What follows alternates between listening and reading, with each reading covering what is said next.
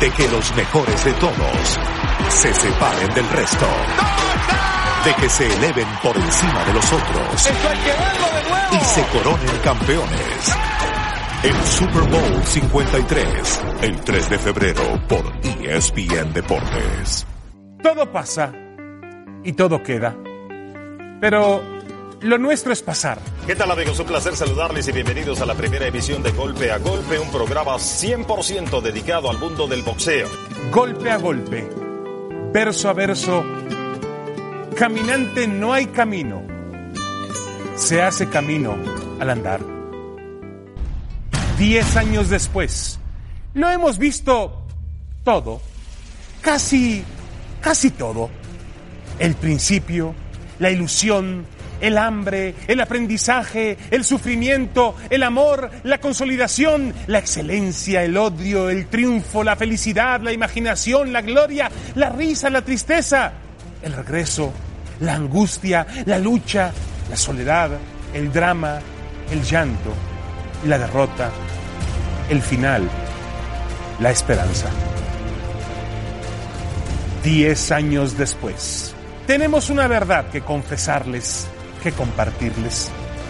Lo nuestro no se trata de contar sobre el jab, el uppercut, el gancho, la cuenta de protección, el boxeador en la lona, la sangre en la esquina y la desesperación del aficionado en ringside. Lo nuestro es contarle historias de vida, cuentos de personajes que parecen extraídos de la tira de los superhéroes, de personas que sienten y sufren cuando suben al cuadrilátero a la búsqueda de una oportunidad que quizá la vida no les brindó. Ellos son nuestros personajes. Ellos son nuestros protagonistas. Ellos son nuestros héroes, nuestros símbolos y nuestra inspiración. A ellos nos debemos y nos deberemos siempre. Nacimos con el amanecer de una leyenda filipina que combinaba la velocidad con la potencia al máximo nivel. Crecimos en la grandeza casi espiritual que pregonaba un genio defensivo del ring y otro genio del espectáculo fuera de él. Compramos no una, varias peleas del siglo, una de ellas fraguada más en nuestra imaginación que en la realidad. Aprendimos aquella noche que no hay nadie, nadie invencible en este mundo. Fuimos parte de un histórico cambio de época en la división de los pesos completos. Vimos cómo aparentes enemigos terminaron siendo amigos. Comprobamos que las peleas más duras pueden ocurrir lejos del ring y que cuando se es un gran campeón no hay rival al que no se pueda derrotar. Vimos el final de eras, de leyendas, de marcas, de instituciones y hasta el surgimiento de un oasis en pleno desierto. Distinguimos el verdadero valor del dinero con respecto al boxeo. Sufrimos cuando el deporte intentó desvirtuarse y cambiar de rumbo.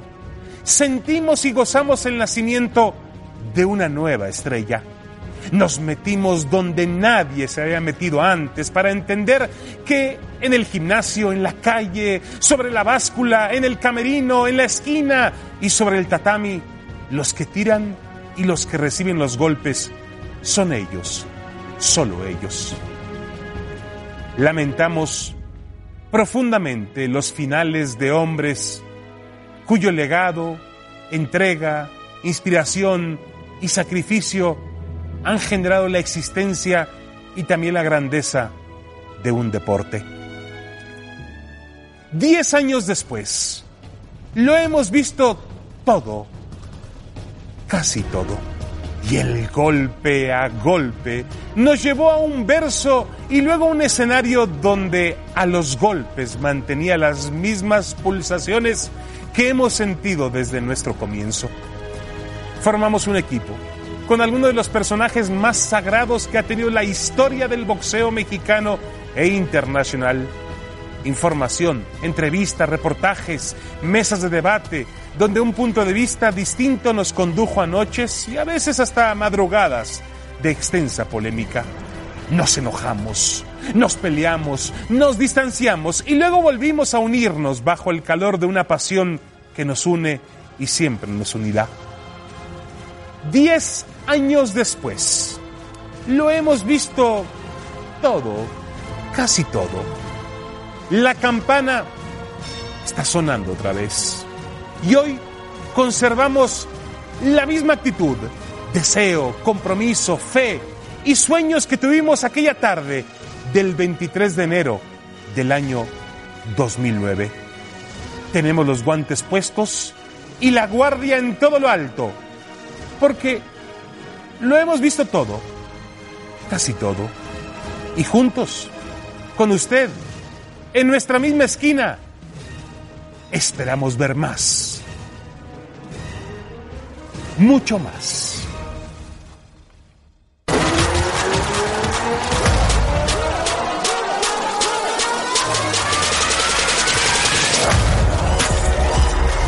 A los golpes es presentado por Tecate.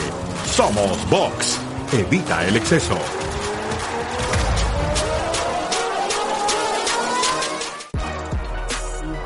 Amigos, un placer saludarles. Sean ustedes bienvenidos a Los Golpes. Estamos de plácemes festejando 10 años, el décimo aniversario de este programa, que como bien contaba David Feitelson en esta pieza de inicio, un 23, un 23 de enero de 2009 hicimos nuestro primer programa y afortunadamente nos mantenemos.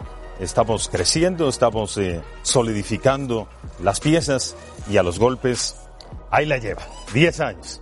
Muchas gracias a ustedes por acompañarnos todo este tiempo. Y bueno, pues como pueden notar, tenemos una mesa muy, muy especial, llena de campeones del mundo, menos David y este servidor. Juan Manuel Márquez, Ricardo Finito López, Julio César Chávez, David Feitelson. Es un honor estar con ustedes, compañeros. Muchas gracias. Para mí también el cumplir esos 10 años, 8 dentro de este programa, para mí me hace muy contento y un gran orgullo estar aquí con, con todos ustedes. Julio. La verdad, muy contento también y, y mucho más viejo, ¿no? te miraba ahí las fotos, ahí te miraba jovencito. Jovencito, mira qué tan bueno es el programa que hasta me salió más pelo, Julio. ¿eh? es lo que vi. ¿cómo te va? Bien, Jorge Eduardo, un placer enorme, un programa, lo, lo bueno dura, no se acaba. Son 10 años y estoy, seguramente, estoy seguro que dentro de 10 años más estaremos hablando de 20 o de 30 años y aquí estaremos.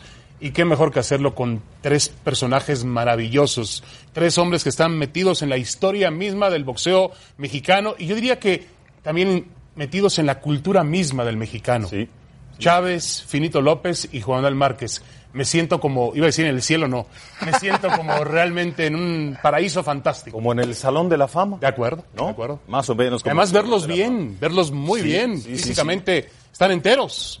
Sí, sí. Muchas gracias, Ricardo, por acompañarnos este día. Eres una gran figura del boxeo mexicano y es un honor que nos acompañes. Al contrario, muchísimas gracias. Felicidades por estos 10 años. Gracias, Ricardo. La atención de haberme invitado. A Chava Rodríguez, gracias a toda la gente que trabaja para que se haga posible este programa. Encantado de estar aquí en estos 10 años y ojalá vengan, no 10, como dice eh, David, sean 20, 30. Pero ojalá y nos toque verlo, ¿eh? Lo, lo- lo que es un hecho es que hay, hay pasión por el boxeo, que es lo que nos gusta, nos gusta hablar de él, analizarlo, eh, por supuesto revisar todo lo que acontece, las noticias, los combates, y, y cuando hay pasión, cuando hay responsabilidad, cuando hay ética, pues eh, termina siendo todo eh, algo que va creciendo poco a poco y, te- y que termina como un gran programa. Pues eh, Vamos a comenzar, vamos a comenzar este programa, es un día especial, estará lleno de, recuerdos, evidentemente, de, actualidad también, porque vamos a revisar lo que ocurrió el fin de semana pasado, vamos a hablar de ello, vamos a ver de lo, que viene para este fin de semana, pelea Jaime Munguía, pero vamos a comenzar con nuestro compañero Bernardo Zuna. Nos tiene un mensaje especial, Bernardo pues es parte, por supuesto, de ESPN Boxeo y de este programa. Primeramente un abrazo a la distancia, Jorge Eduardo, y a todos los ilustres compañeros que te acompañan en el festejo de los 10 años de A los Golpes. Y bueno, elegir el momento preferido entre los últimos 10 años del boxeo es como elegir entre cuál es la favorita de mis dos hijas y ya sabes que las quiero igual a ambas. Pero bueno, como profesional, el tener el privilegio de trabajar con Julio César Chávez, con Juan Manuel Márquez semana a semana en nuestras grandes coberturas es un gran privilegio. Como reportero, nunca se me va a olvidar Paquiao Márquez 4, porque en esa ocasión llegó la mano derecha que conecta Juan Manuel, que pone fin a lo que fueron 42 asaltos muy pero muy cerrados entre estos dos pugilistas y pone a dormir a Manny Pacquiao. Le doy mi mochila a Carlos Trillo, el productor de A los Golpes, y le digo, te veo en el centro de prensa para el post de A los Golpes. Para cuando yo llego al cuadrilátero y subo al ring para entrevistar a Márquez y Pacquiao eh, post pelea, Manny Pacquiao todavía está inconsciente. La única forma de saber que Pacquiao estaba vivo es porque sus pulmones jalaban aire, pero no se movía el peleador filipino. Una imagen espeluznante que daba miedo, pero que a la vez daba finalidad a esa gran rivalidad entre estos dos grandes peleadores. Como narrador de peleas, eh, nunca se me va a olvidar la noche que Scott Quigg y Oscar Valdés se enfrentaron al aire libre en el StubHub Center, porque en el segundo episodio de la pelea preliminar se le va la voz a Joe Tessitore, el narrador de ESPN en inglés, y me llama el productor a través del auricular y me dice, Bernardo, ¿te sientes capacitado para narrar las peleas de esta noche? Le digo, sí, déjame, agarro mis notas y afortunadamente siempre me preparo como si voy a narrar las peleas. En la pelea en sí, una pelea candidata a la mejor del año. Oscar Valdés pelea los últimos cinco asaltos con la mandíbula fracturada. Una verdadera hombrada la que se aventó mi paisano sonorense Oscar Valdés en esa ocasión. Así es que experiencias, anécdotas sobran. Lo que también sobra es el cariño que le tengo a ese gran grupo de profesionales con los que he tenido el privilegio de trabajar en A los Golpes. Diez años y ojalá y sean diez años más. Un abrazo. Regresamos con ustedes desde Phoenix, Arizona. Muchas gracias, muchas gracias a Bernardo Osuna, que es parte fundamental de las coberturas y de los programas de ESPN Boxeo. Ya nos recordaba Bernardo uno de los momentos más agradables en, en la década eh, de la que estamos hablando, 2009-2019. Pues si te pregunto, Juan Manuel, conozco la respuesta, estará vinculado a lo que acaba de decir Bernardo, pero háblanos de ello, el momento más especial en tu vida boxística y profesional en esta década, Juan. Pues fue esa la que estaba comentando Bernardo. ¿Por qué? Por las peleas disputadas que habíamos tenido contra Manny Pacquiao. Eh, el venir haciendo una carrera difícil, una carrera fuerte, con rivales buenos, enfrentar a Manny Pacquiao en el 2004, 2008, 2011 y 2012 y terminar esa 2012 con un knockout espeluznante que muchos no creían que iba a terminar la pelea de esa manera, pues fue un gran, eh, como cerrar con broche de oro lo que habíamos buscado y una gran emoción. Sentimos, y no nada más yo, sino los mexicanos. Recuerdo muy bien en la calle tercera pelea cuando me encontraba yo a la gente en la calle y me decía, nos robaron. La gente se contaba, o sea, como parte de, y decía, sí, nos robaron. Pero después en la cuarta, ya decía, ganamos, o sea, era como, era como que nos quitamos una tonelada encima. Y creo que eso para mí marcó mi carrera. Sí, no hay duda de ello. Julio César Chávez, 10 años de, trabajo, porque, pues... Eh, Aguantando a David. Cuéntanos de, de, tus momentos favoritos en esta década que estamos viviendo, Julio. No, la verdad fueron muchísimos, muchísimos momentos muy, muy bonitos que el ir a Los Ángeles eh, era una adrenalina así, llegar de, de México, ir, llegar a Tijuana y luego irme a Los Ángeles la verdad me la pasé muy, muy bien, la verdad, pero vi momentos muy... No, no tengo así en especial, la verdad. Un, Yo me acuerdo de uno, Julio, te voy a ayudar un poquito. Aquella noche en el Thomas and Mack Center. El round 12. Cuando tu hijo logra, después de ser dominado toda la pelea, logra derribar al Maravilla Martínez. Yo no me imagino cómo estaban tus pulsaciones aquella noche.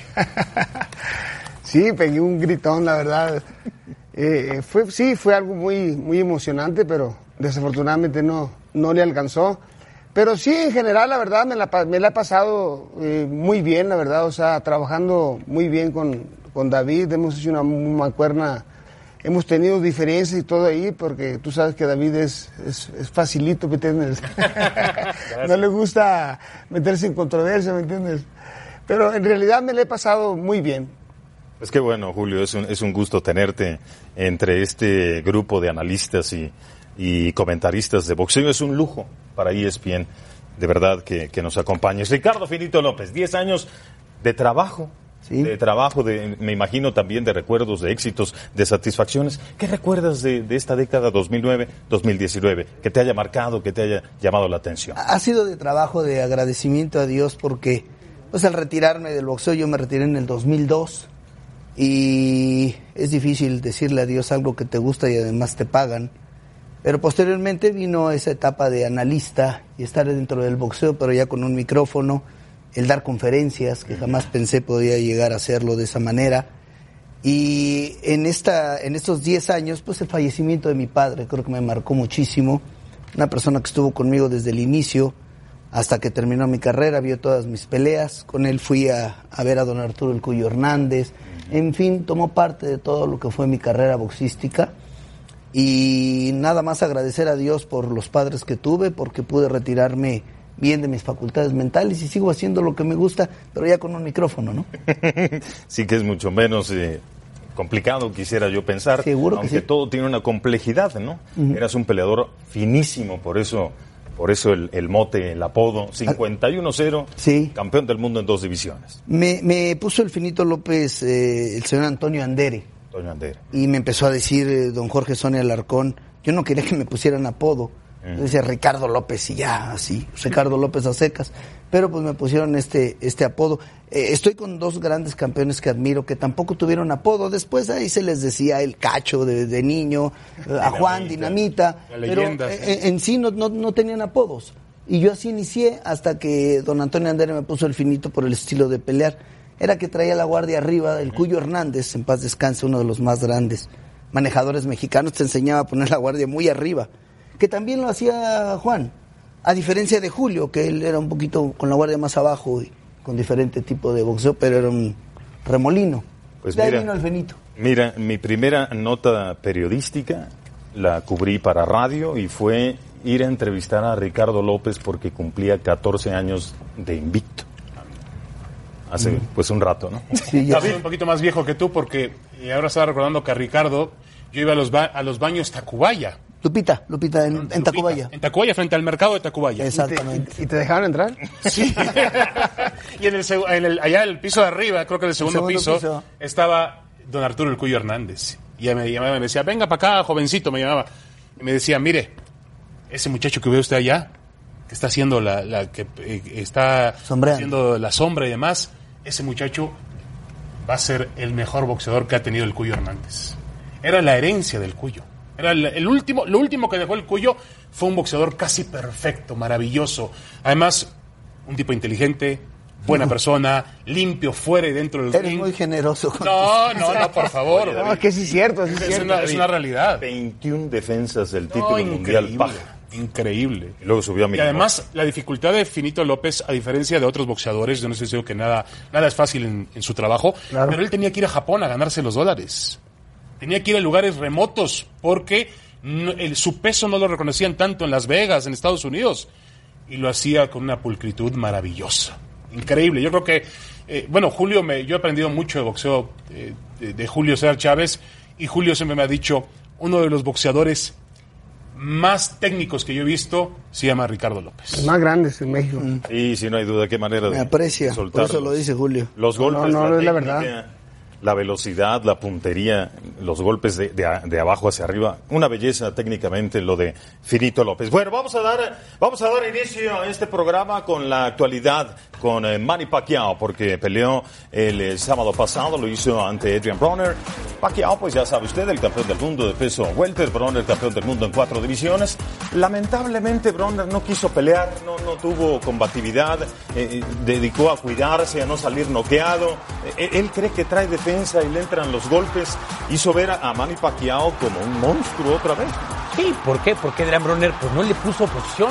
Incluso tenía miedo que prácticamente se fuera noqueado, porque no lanzaba golpes, estaba a la defensiva y aprovechando los momentos, pero Manny Pacquiao se vio avasallador frente a Adrian Bronner, que la verdad subió hasta con miedo, podríamos decir. Sí, sí pienso lo mismo. Quiero escuchar su análisis. ¿Qué piensa Ricardo del combate? Eh, yo veo a Bronner sin afán de ofenderlo como una imitación muy mala de, de Floyd Mayweather. Creo que faltó que tirara golpes para ver cómo estaba en su capacidad boxística Manny Pacquiao. ¿no? Increíble, Julio, que Fíjate, en ese nivel Bronner tenga títulos mundiales en Sí. cuatro divisiones. Sí, así, así es. Fíjate que yo vi a Manny Pacquiao, lo vi bien a secas. Para sus 40 años lo vi perfecto, ¿no? Pero, la verdad, con, con todo respeto, eh, yo lo vi que se iba de bruces a veces. eh, ya no con la misma velocidad, lógicamente pues se pierde. Eh, eh, yo lo vi más o menos, no creas que lo vi tan bien, la verdad. Sí, hubo el final de un episodio en donde lo conectó grotescamente Bronner con un upper y un gancho de izquierda que lo movió feo. David, eh, Manny Pacquiao ¿Cómo lo ves? ¿En qué nivel está? ¿Para qué le alcanza? ¿Crees que habrá una revancha con Mayweather? Peleó enfermo, por cierto, Pacquiao. ¿eh? Tenía gripa y salió con un raspón de córnea. ¿eh? Correcto, y dominó completamente la pelea. Hay quien opinó que ganó cada uno de los 12 rounds, ¿no? No tuvo oposición. Es difícil decir cómo está Pacquiao porque no tuvo un oponente importante esa noche en el ring y sabe muy bien cómo se manejan los intereses en el mundo del boxeo. Pacquiao salió, a mí me parece, también para empezar a promocionar una nueva pelea con Mayweather. que se va a hacer. Tarde, yo, yo espero que más temprano que tarde se haga porque la edad de los dos avanza. Ahora, yo sí creo que él sigue siendo, a sus 40 años, un gran profesional. Sí, sí, no, no, no, no, El físico que, que mostró, la velocidad que sigue mostrando en esta división es increíble está claro que en estos 10 años nos ha tocado ver un fenómeno llamado Manny Pacquiao. Sí, una leyenda, no hay duda de ello. Lo, que sí es una vergüenza es que terminando el combate se, diga ganador, Adrian Bronner nos quiera engañar y al, y al público también subiendo las cuerdas y además con un lenguaje soez también tratando de, imponer su punto de vista como para que nadie le diga nada acerca de su desempeño. Trata de, de mentir Adrian Bronner, pues lo que normalmente hace. Vamos con el intercambio a la red. El intercambio en la red es presentado por Tecate. Somos Box. Evita el exceso.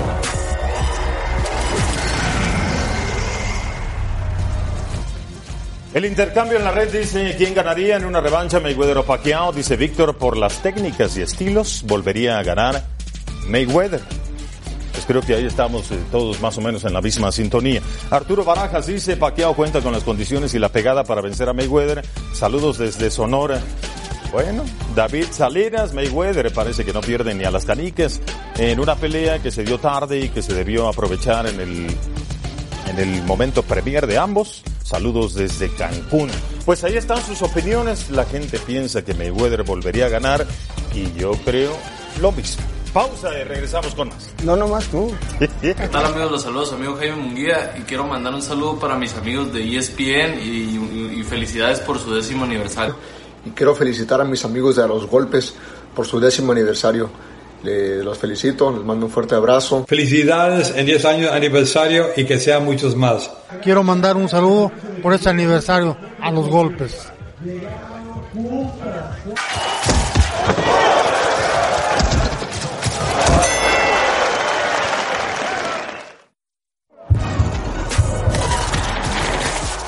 El Ring es presentado por ESPN.com. Aquí estamos en el ring de A los Golpes con estos campeones del mundo fantásticos, Juan Manuel Márquez y Ricardo Finito López. Entre ellos se entienden mejor, para que hablen de boxeo, para que hablen de bulto. Pacquiao Bronner, uno técnico que no quiso y el otro muy voluntarioso pero con falta de técnica. Eso sí, con velocidad y pegada. ¿Cómo vieron técnicamente el combate, Juan Ricardo? Fíjate que yo vi a Paquiao, como siempre, se le caracteriza muy agresivo, pero sin buscar, buscando al rival, muy atrabancado. O sea, un Edrian Bronner que le dio oportunidad, por ejemplo, Edrian Bronner desde su guarda derecha, y buscándolo con mucha velocidad, pero sin, un, sin ningún plan de pelea. Sin en cambio, Edrian Bronner no lo tenía, no lo tuvo entretenido. Eh, no tuvo entretenido a Pacquiao pues, para meterlo en problemas. Eh, simple, simplemente lo dejó hacer. Eh, Ricardo, Bronner tiene las habilidades y nos enseñó muy poquito. no tuvo la voluntad, tuvo más temor que voluntad. Técnicamente, ¿qué viste del combate del lado de Bronner, Ricardo? Creo que Bronner tenía más para hacer y se quedaba únicamente parado en las cuerdas, esperando nada más la velocidad de, de, de la guardia zurda, en lugar de moverse a los lados, salirse, utilizar eh, la mayor rapidez que tiene de manos, y vi a un Manny Pacquiao fuera de distancia. Eh, yo creo que un boxeador no se retira, es el tiempo el que te retira. Ya no tiene la misma velocidad y los mismos resorteos que tenía, eh, como en las peleas con Juan Manuel, como antes, ya tiene 40 años de edad. Y en el boxeo tú no te retiras, es el tiempo el que te retira, va disminuyendo poco a poco su velocidad, sus reflejos, la potencia. Es un peleador que se prepara, es muy disciplinado. pero el tiempo no perdona. Juan, en el séptimo episodio, Paquiao mete las manos. Mete una zurda larguísima que conecta a Bronner, lo pone mal, no lo logra terminar. ¿Cómo le llegó, Juan? Fíjate que eso en la, en la zona corta está Manny Pacquiao desde su guardia zurda.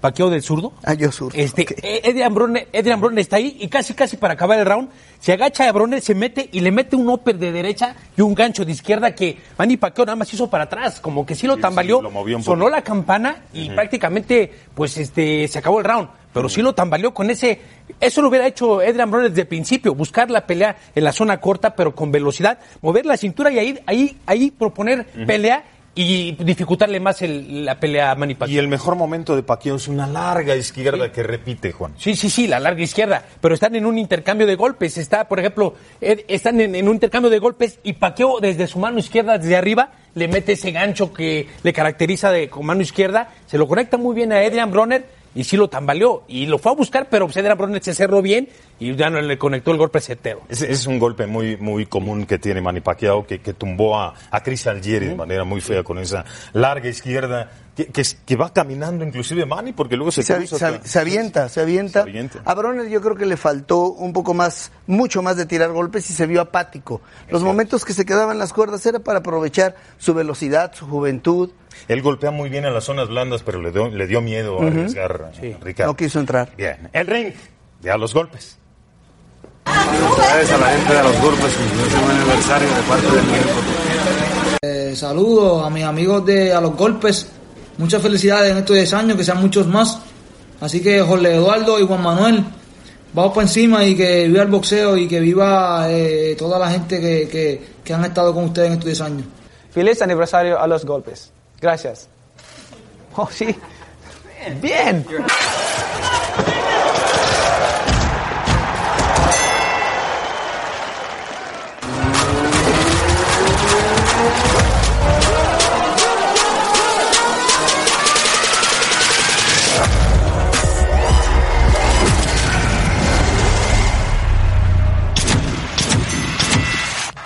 A revisar a los peleadores del año en esta década. Mire nada más lo que hace Manny Pacquiao en 2009 cuando arranca nuestro programa. Pues sí, quizás el mejor momento de Manny Pacquiao cuando deshacía a sus rivales, a Ricky Hatton, a Miguel Cotto, invadiendo divisiones que aparentemente no le correspondían.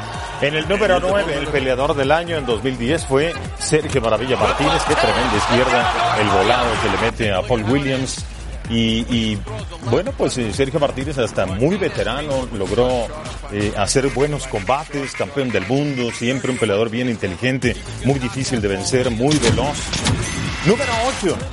Peleador del año, André Ward. Este era una maravilla técnicamente, defensivamente, contragolpeando, con un gran estilo de boxeo André Ward. Sí, ganándole a Sergei Kovalev en un par de ocasiones y parecía que iba a ser difícil, pero lo descifró bien Y ganó el golpes ¿te sólidos. ¿eh? Sí, claro.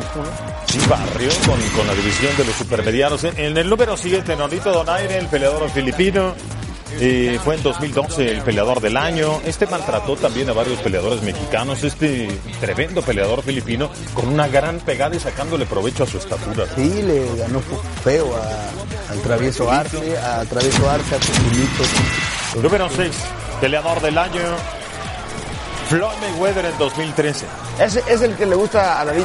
A mí, bueno, hay que, hay que Ah, respetarlo. a mí también me gusta su- Hay que respetarlo por el estilo defensivo que tuvo, ¿no? Es una maravilla. Haciendo lo que él hace, nadie es como él, ¿no? Sí, sí, no, no, no, no. Ahora, llegó, llegó por momentos a no ser muy espectacular para aquellos que les gusta otro tipo de boxeo, ¿no? Claro, claro. Ese es un peleadorazo, ese es un peleadorazo. Sí, este es un gran peleador. Terence Crawford en 2014 fue el peleador del año. Barrió con la división de los superligeros. Que knockout le metió a Yuriorkis Gamboa. Posiblemente le terminó la carrera ahí Terence Crawford. En el número 4. Pues otra vez el peleador del año, Floyd Mayweather, porque conseguía victorias de alto perfil, no con tanta actividad, pero victorias de alto perfil y ya veterano, ya en el 2015 no era un niño ni mucho menos, victoria sobre André Berto, una victoria sobre Manny Pacquiao. La gente se enojó mucho con, ese, con esa pelea, pero pues Mayweather no tuvo la culpa, él hizo lo suyo y aquí Carl Frampton en 2016. El chacal británico consigue buenas victorias. Ahora viene a menos. Frampton ya acaba de perder con Josh Warrington, pero este pequeño peleador que combates con Leo Santa Cruz, eh, los dos. Aquí está Vasilo Machenko, otra maravilla del boxeo en la actualidad, que viene pues eh, a, mostrar un boxeo diferente, Ricardo, de, de Europa eh, Oriental, en donde los cambios de ángulos, la técnica, es lo que marca Vasilo Machenko. Sí, efectivamente, un peleador que pega duro y, y que hace bien las cosas sobre el ring. Sí, no hay duda. Y el último peleador del año es Alexander Usyk, este peleador ucraniano que barre con los cruceros, unifica la división y ahora amenaza con ir a la división de peso completo y yo creo que lo va a hacer porque pues qué gana estando en los cruceros, ya barrió con la división y el dinero está arriba. Y tiene a Wilder, tiene a Anthony Joshua. Bueno, pues eh, el, el momento en la mesa de entender cada uno y, y exponer su punto de vista. ¿Quién fue el mejor peleador de estos últimos 10 años, Juan? Para mi punto de vista, creo que Terence Crawford, Terence Crawford barrió con todos, le pusieron a lo mejor. Y aparte de su boxeo que le caracteriza técnico, que cambia la guardia, que tira combinaciones de golpes, que es certero, para mí es el, el- el peleador de la década. Julio. Para mí, Manny Pacquiao. Leyenda. Definitivamente, sí. A pesar de que sigue peleando y ya está viejo y, y- y lo que quieran, pero para mí fue, De acuerdo. independientemente del knockout que le propinó aquí mi compadre Juan Márquez, la No, eso hace verdad, más grande a Juanma. Haber, haber, Sí, haber claro, bloqueado un hombre claro. así. Viene a, a marcar una época, una etapa en el boxeo profesional. Ricardo, tu, tu peleador de la década. como lo acaban de manifestar tanto Julio como Juan, eh, el boxeo es de, de gustos, de apreciación. Me queda muy claro que Floyd Mayweather, con todo lo criticado que es y que sube únicamente a mantener sus 10 puntos, a tratar de no dejarse ganar el round, el ser más elusivo, eh, pues yo creo que, que hay que pegarle. Ahí está, ahí está, en el ring. Para mí yo creo que es Manny Pacquiao, aún con todo lo que se ha dicho de él, creo que reúne para mí lo necesario para llevarse ese mérito, sin quitarle a Crawford y mucho menos a Pacquiao, ¿verdad? Pero yo veo que, que Mayweather pues, ha sido una realidad, aunque a la gente no le gusta, Te quedas con Mayweather. me quedo con Mayweather. David. Muy bien. Yo, bueno, me toca desempatarlo, aunque falta tu punto de vista, por supuesto, Jorge Eduardo. Yo creo que estoy con Julio, me parece que Manny Pacquiao, un fenómeno. por las divisiones que fue divisiones que subiendo. fue subiendo, la velocidad que combinaba. A veces parecía uno de esos, eh, una de esas figuras, no sé si de artes marciales mixtas o del o de los juegos del Nintendo, del Atari, por, por la manera en la cual combatía un, un boxeador fantástico que tuvimos oportunidad de ver en plenitud. Y además, algo para mí importante, un hombre que fue por encima de su deporte. Es decir, era más conocido que el boxeo. Manny Pacquiao llegó a ser muy popular. Abrías un- ibas en un avión en Estados Unidos y la portada estaba Manny Pacquiao. Había gente que iba a Las Vegas únicamente a ver a Manny Pacquiao por el estilo boxístico que tenía. Puso rating de televisión, vendió pagos por eventos. Me parece que es el boxeador de la última década es él. Aunque Ricardo López tiene razón, hay que respetar el estilo de Floyd Mayweather, que en ese papel fue el malo de la película. Pero también necesitábamos un malo. Bueno, ¿cuánto te gusta, pues? No, me quedo con Pacquiao. Me quedo con Pacquiao. Ay, sí. ¡Ay, tiro! ¡Ay, tiro! Este, a mí ¿Y me tú? gusta mucho el estilo de Floyd Mayweather. Creo que es el más dominante en lo que hace. Y, y, y Manny Pacquiao es el más Eh, espectacular. En gusto se rompe géneros. Sí, un, un estilo complementario al otro. Eso es lo lindo del boxeo, que no nos tenemos que casar con un estilo. Hay varios estilos y hay que disfrutarlos todos y, y disfrutar de lo que exponen sobre un cuadrilátero. Y en este caso, Mayweather es un artista del ring.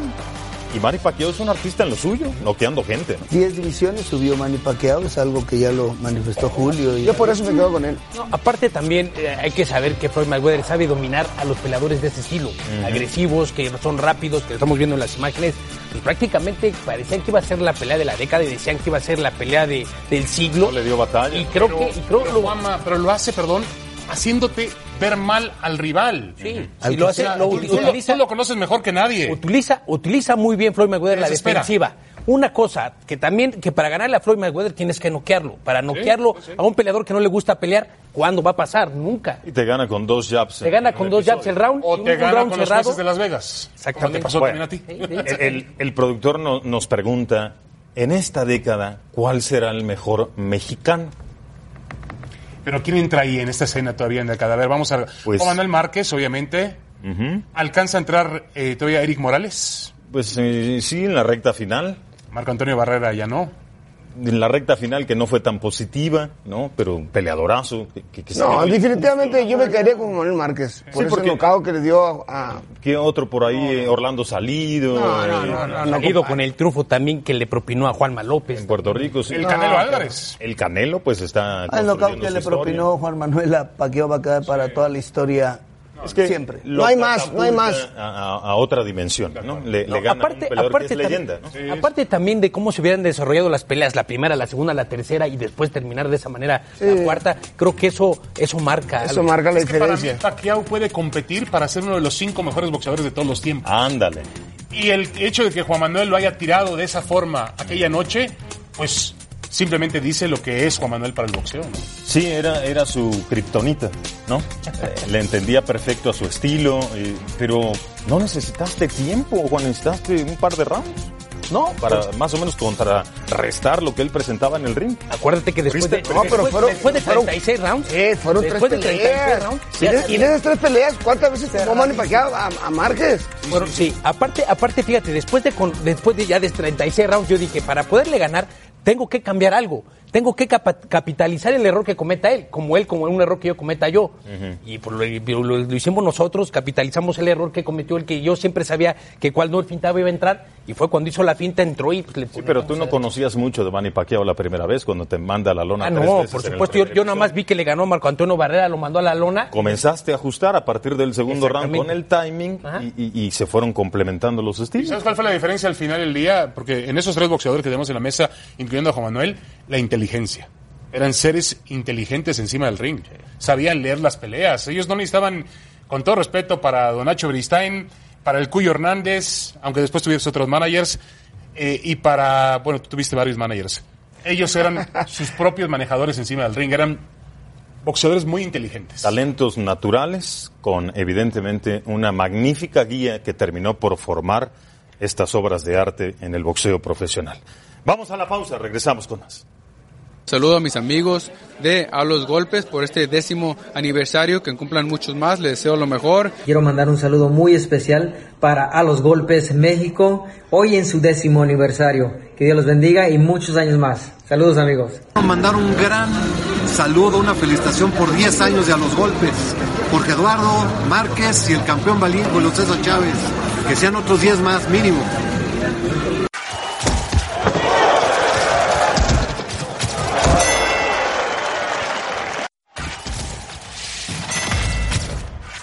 Muy poco le duró la gloria deportiva al mexicano Antonio Margarito tras haberle quitado el invicto al puertorriqueño Miguel Cotto en julio de 2008. Pues justamente un 24 de enero de 2009, hace 10 años, el tijuanense cayó de manera rotunda ante el californiano Sugar Shane Mosley en el Staples Center de Los Ángeles. De acuerdo con diversos reportes, Margarito tuvo que bajar cerca de 35 libras para esa batalla en poco más de un mes y no llegó en óptimas condiciones, mientras que Mosley tuvo una de sus mejores noches en el ensogado y terminó noqueándolo en el noveno episodio de los 12 programados por el título welter de la AMB.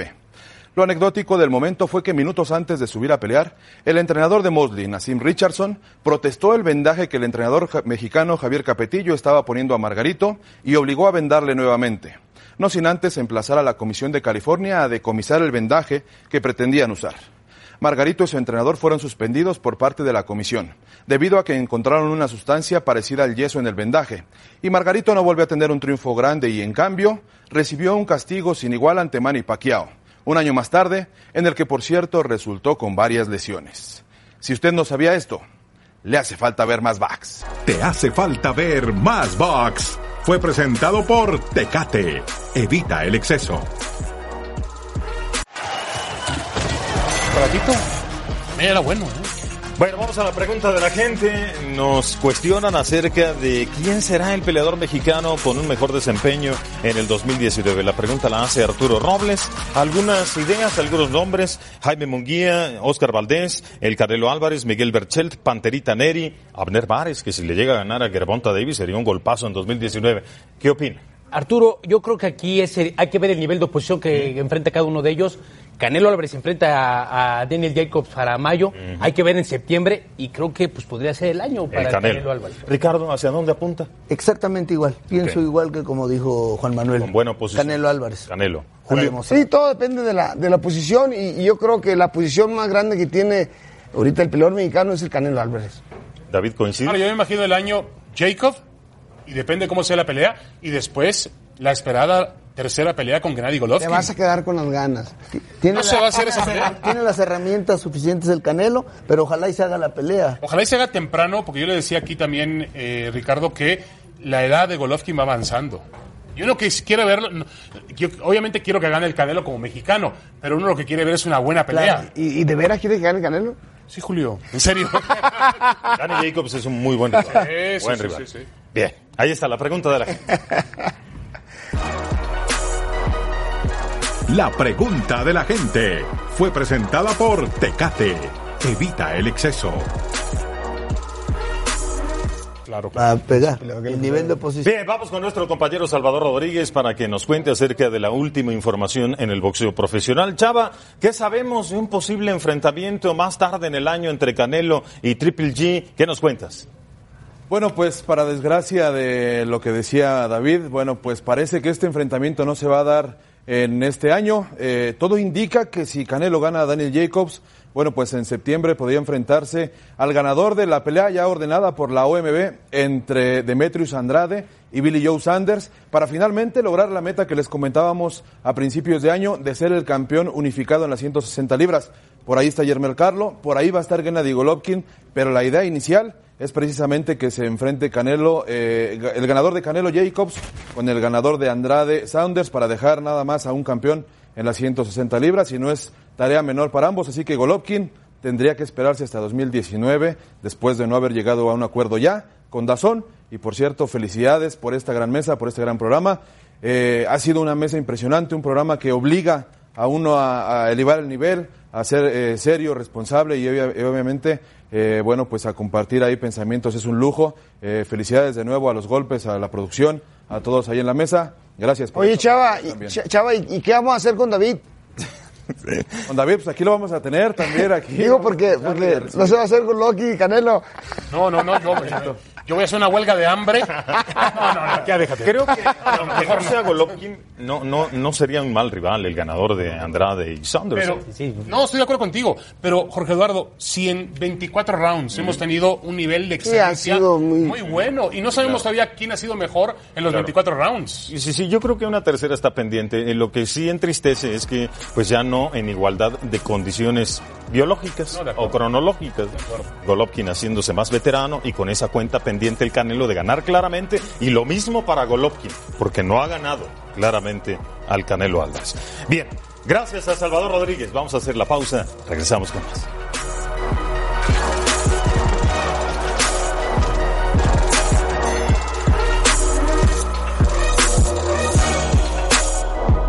Les deseo muchísimos años más, que continúen los éxitos y les deseo un muy feliz aniversario. Un abrazo para Jorge y Juan Manuel. Queremos felicitar a mi papá y a los golpes por su décimo aniversario. ¡Felicidades!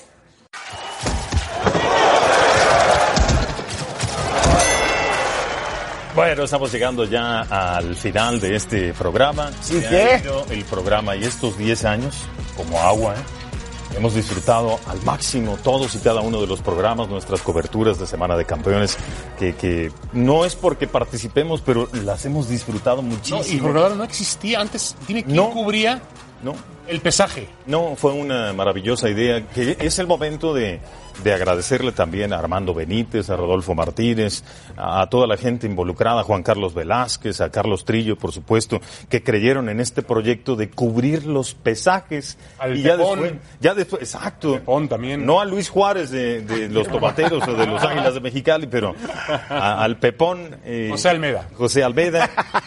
Pero es un hecho que, que se cambió por completo la cobertura en las semanas de grandes peleas en Las Vegas. Antes era el pesaje y el otro día la pelea, ahora llegan desde el lunes, el martes y, y ahí está toda la semana la información. Sí, la alfombra roja, la bienvenida a los peleadores, conferencia de prensa el jueves eh, anterior a la pelea y, de la- y de cubrir el peso, como lo comentas, algo que no se había mostrado a nivel mundial y a nivel televisión aquí nacional y creo que fue un punto importante Sí, para sí. toda la gente llevada, el productores, encargados, directores y toda la gente encargada de ese Y necesitaríamos muchos, Bueno, pues ya que parte el pastel, Ricardo, ¿no? Porque ya tengo hambre. para presenciar todo lo que, lo que ha ocurrido. Pero faltan los Pues platos. aquí está el padrino Ricardo Firito López para que Oye, ¿por dónde le damos? parta el pastel. Puede sobre, sobre, este. no hay sí, problema. sobre- sobre Sobre él, él. pues. Ahí está. Muy bien. Ah, sí, sí, sí. ah, bravo.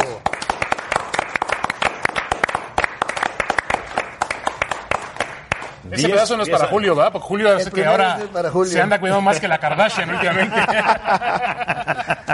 Dale. Bien, compañeros, pues eh, un honor haber estado compartiendo este día con ustedes. Gracias, David. Al contrario, Jorge Daruna, un gran placer, un honor. Eh, realmente uno aprende de este programa de boxeo, es importante. Tú y, y, mm, Juan Manuel han hecho un trabajo maravilloso. Aprendemos mucho de ustedes. Gracias, David. Y bueno, este, obviamente con la presencia Claro. de grandes, grandes campeones mundiales. Se enriquece con su personajes presencia. maravillosos. Seguro. Gracias, Julio. Julio. Gracias, campeón. Al contrario. Gracias, Ricardo. Felicidades. Otros 10 años más, primero Dios. Qué amable. Felicidades, Gracias, Juan. Gracias, gracias. Muchas felicidades, Juan Manuel. Gracias a ti Que sean también. muchos más. Beso, beso, beso. Esperemos beso, más. beso, trabajando. beso. Pero ¿Sabes qué? Trabajar con el cariño y trabajar con el gusto que lo hacemos para la gente. Y sabes qué? Que, que no se nos olvide también. Marco Antonio Barrera comenzó este programa junto a nosotros. Ya, ya, ya le amargaste la noche. Gracias por su atención y sintonía. Muy buenas noches. Y nos vemos ¿Y la qué? Julio, como eres. Esto fue a los golpes. Gracias por escucharnos. Busca ESPN Deportes en iTunes y TuneIn para más podcasts.